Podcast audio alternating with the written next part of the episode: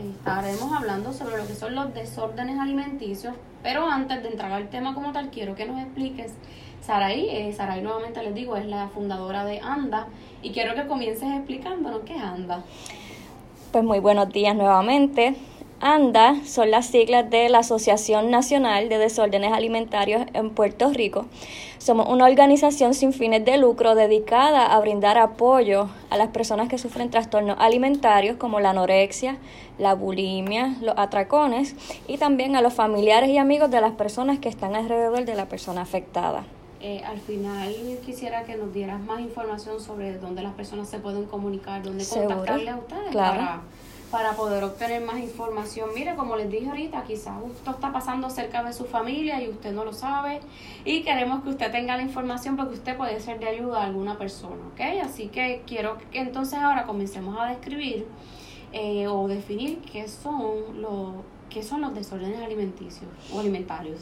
Pues los desórdenes alimentarios, como dice la palabra, es un cambio en la conducta de la alimentación. En algunas personas, por ejemplo, los que tienen anorexia, tienden a comer menos de lo que se supone que coman, o en la bulimia y los atracones tienden a comer de más o tener episodios donde no pueden parar de comer. En la bulimia en particular, luego de tener este episodio de comer de más, utilizan conductas compensatorias, sea vomitar, sea usar teces o pastillas para rebajar, usar un método para perder el peso de lo que sea que se están comiendo.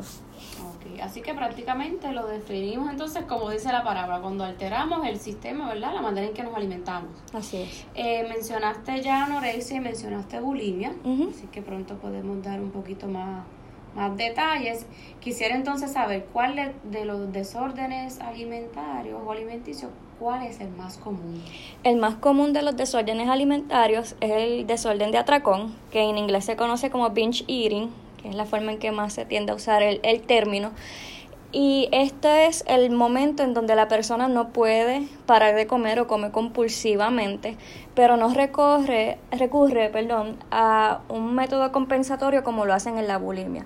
Es decir, la persona come mucha cantidad de comida y quizás tiene sentimientos de culpabilidad, de vergüenza, no quiere que las demás personas sepan que está comiendo tanto o que no la vean comer tanto pero realmente estás haciéndolo de una forma que no es saludable y se eh, tiene que ver mucho con la obesidad. Muchas veces pensamos en, en trastornos alimentarios y pensamos en una persona bien delgada, pero realmente el trastorno alimentario que más afecta es el trastorno de atracón y entonces tenemos que pensar en personas que quizás estén en su peso o sobrepeso que podría estar sufriendo un desorden de la alimentación y ni siquiera saberlo, porque vivimos en una cultura donde comer se celebra todo con comida, con comida. Entonces es bien normal de no, come más, toma y, y especialmente las abuelitas que nos dan más comida y muchas veces esto puede ser un detonante para la persona que está tratando de tener un control sobre la comida y no puede. Eh, ¿Hay alguna, alguna manera de saber a quiénes afecta más estos desórdenes alimentarios? Sí, eh, afecta más a las mujeres. Eh, usualmente la cifra es una de cada cinco mujeres tiende a sufrir un trastorno alimentario durante su vida. Usualmente son mujeres jóvenes, digamos de 13 a, a 25 años más o menos, pero se da en todas las edades. Por ejemplo, eh, ya hay este, personas de 7 años, niñas y niños de 7 años sufriéndolo, y también personas adultas porque eh, si no busca tratamiento y no busca ayuda, pues el trastorno continúa a lo largo de su vida. Así que el trastorno no es una etapa, como muchas personas piensan que ah, esto es parte de la adolescencia y se le va a pasar. No, el trastorno alimentario es una enfermedad de salud mental que hay que trabajarla, porque tiene síntomas físicos, pero también tiene eh, síntomas mentales. Entonces necesita terapia en ambas partes para poder eh, manejarlo. Y si esta persona no busca ayuda, ¿verdad? No recibe ningún tipo de ayuda, menos. Eh, sí, exacto, si no recibe ayuda, eh, pues la, se puede prolongar mucho más y puede ser más peligroso. En el caso de los hombres, la cifra es uno de cada diez pacientes de trastornos alimentarios es hombre. Pero de ese uno de cada diez, solamente el 20% busca ayuda. Los hombres quizás se sienten más avergonzados porque es un trastorno que por muchos años se ha implicado que es un trastorno de las mujeres pero estamos en una cultura donde ahora también a los hombres se le exige eh, apariencia física, este, todo este movimiento de ir al gimnasio, de tener músculos, y esto también los puede llevar a ellos a sufrir un desorden de la alimentación. Así que puede afectar más a las chicas, eh, nos dice ahí de unas cinco chicas, ¿verdad? O mujeres, así que papá, mamá, bien pendiente, o cualquier persona, ¿verdad? Porque ella nos comenta ella, no solamente en la adolescencia, sino también en la adultez se, se está viendo bastante. Así que, mire, siempre es importante que si usted identifica, busque ayuda. Ya mismo le vamos a mencionar cuáles son esos posibles signos y síntomas que nos pueden dar esas banderitas de alerta Así es. que algo está pasando y ¿verdad? es importante buscar ayuda.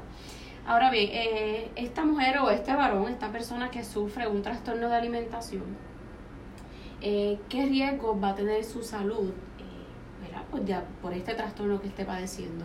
Los riesgos de los trastornos alimentarios son, son bien peligrosos. En el caso de la anorexia, la anorexia puede causar inclusive fallos cardíacos. Para estar claro, anorexia es cuando la persona no come suficiente. No come suficiente o está limitando la cantidad de calorías.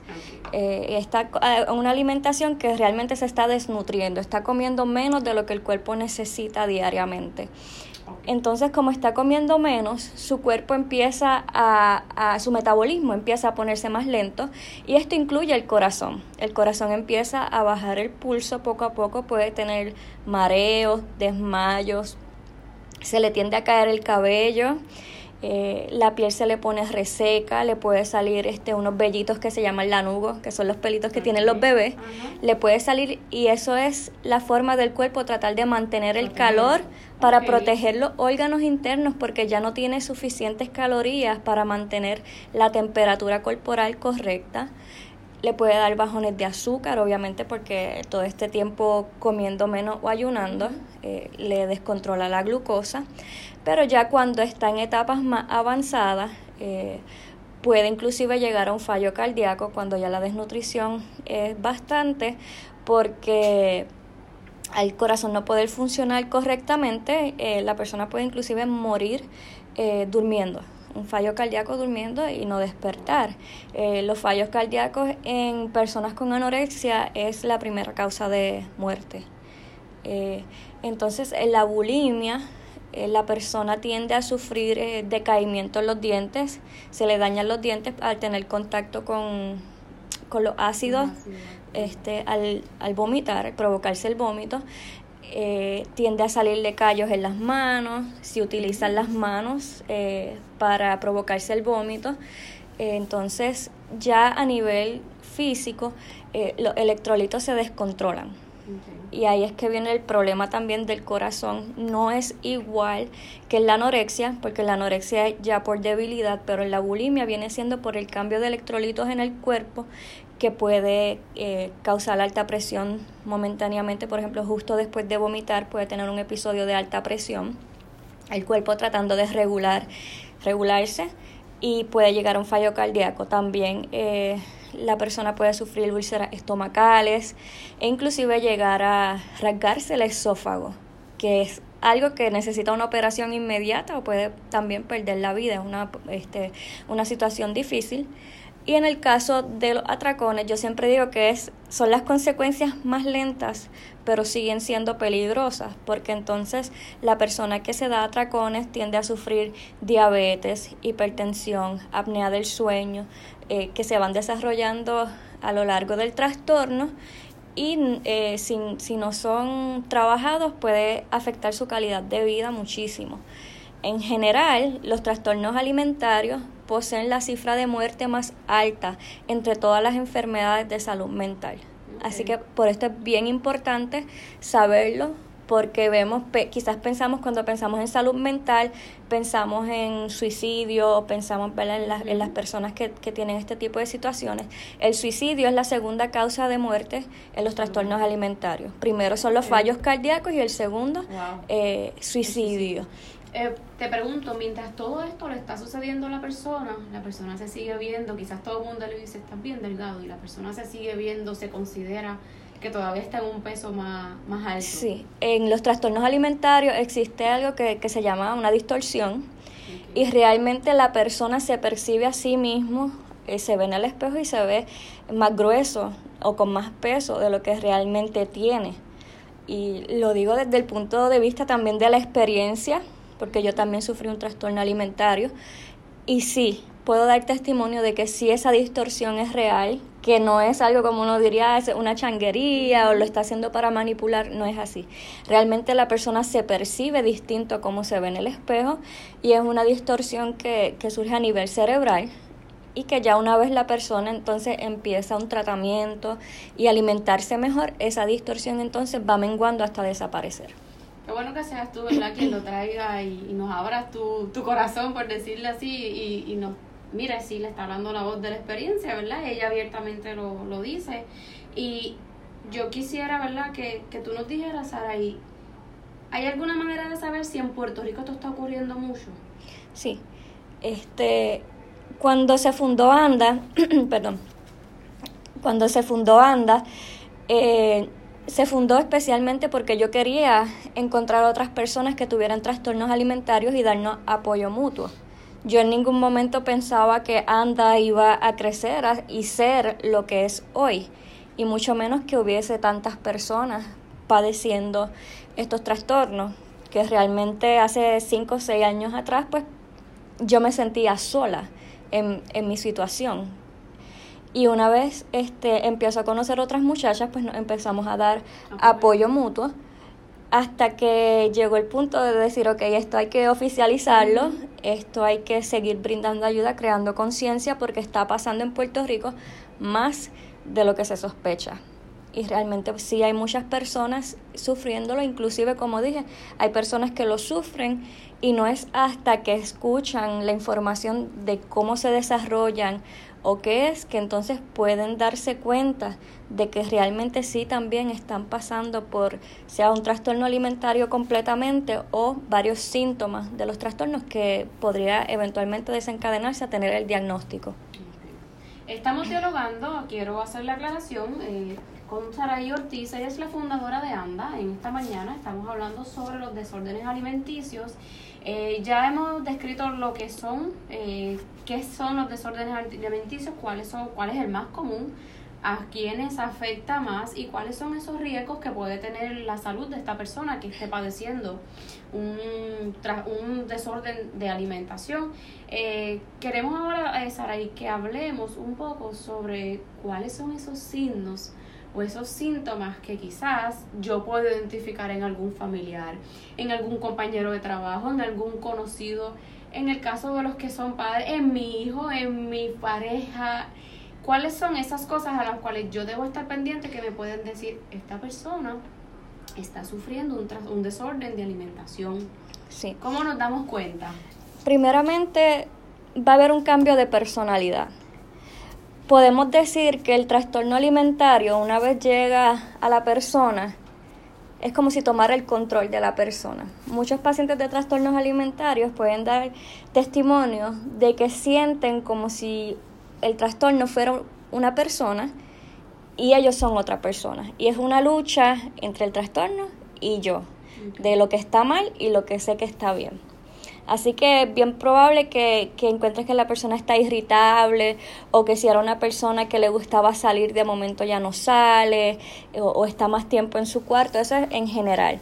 Ya en la anorexia, eh, las personas que tienen anorexia tienden a tener rituales con la comida. Por ejemplo, les sirves la comida y empiezan con el tenedor a jugar con la comida, a separar, están como tratando de distraer a las personas a que no se den cuenta que realmente no están comiendo mucho.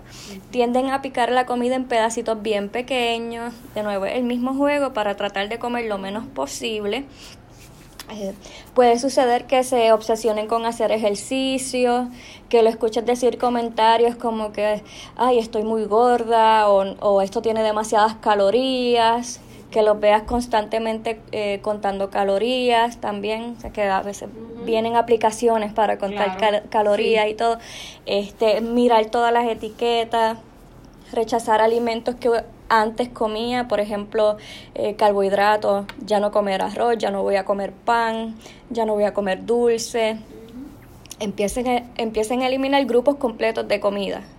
Entonces, si eso se suma a que está perdiendo peso, pero también sigue criticando su propio cuerpo, eh, tiene episodios de baja autoestima, siente que debe mejorar, esos son signos que hay que estar bien pendientes. Las personas con anorexia tienden a ser personas perfeccionistas, personas que pueden tener excelentes notas en la escuela, eh, ser de, de familias. Que, que son... Eh, digamos, que son exigentes y perfeccionistas en, en su forma de, de vida, que lo ves que, que son personas que, que eh, tienen excelencia en todo lo que hacen. Que son exitosas en sus trabajos también. Exacto, pueden tener excelencia en todo lo que hacen, pero quizás tienen un sentido de pérdida de control en algún momento de su vida y entonces toman control en la forma en que comen. Quizás yo no puedo controlar lo que me está pasando, pero puedo controlar lo que me como. Y ese hecho de decir, este, voy a comer tanta cantidad de calorías hoy y lograrlo, le da un sentido de, de, éxito, de yo puedo hacer esto, yo puedo eh, rebajar comiendo menos, por ejemplo. Y, y ese sentido de, de, premiación, de lo logré, es uno de los detonantes también del trastorno, de, porque, porque ese sentimiento te libera endorfinas, te hace sentir bien y entonces la persona continúa para que entonces cada vez más volver a sentir esto. Y como decías, también la mente tiene, ¿sabes? La salud mental, cómo se va afectando por, por esto. Exacto, especialmente personas que están eh, usualmente acostumbradas a tener éxito en todo lo que hacen. Si en un momento dado tienen un fracaso, esto los puede llevar a una recaída o una caída emocional y llevarlos al trastorno. Obviamente los trastornos alimentarios eh, son 80% provenientes este, por la genética, pero una vez eh, este, surge algo ambiental, como diríamos, algo en su alrededor, o está bien expuesto a lo que son los medios sociales, las redes sociales, las fotos, todo lo que... Las, las modelos. Exacto. yo tengo que ser como ella. Exacto, todo eso puede ser detonante. En el caso de las personas con bulimia, algo que necesito aclarar es que las personas siempre piensan que la bulimia es vomitar pero no necesariamente.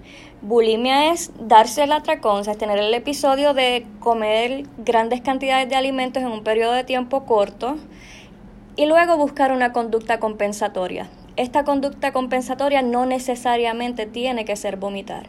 Esta conducta compensatoria puede ser tomar pastillas adelgazantes, usar tesis que, para desintoxicar el cuerpo, eh, enemas, laxantes, eh, cualquier tipo de ejercicio, por ejemplo, hacer ejercicio compulsivamente dos, tres horas en exceso.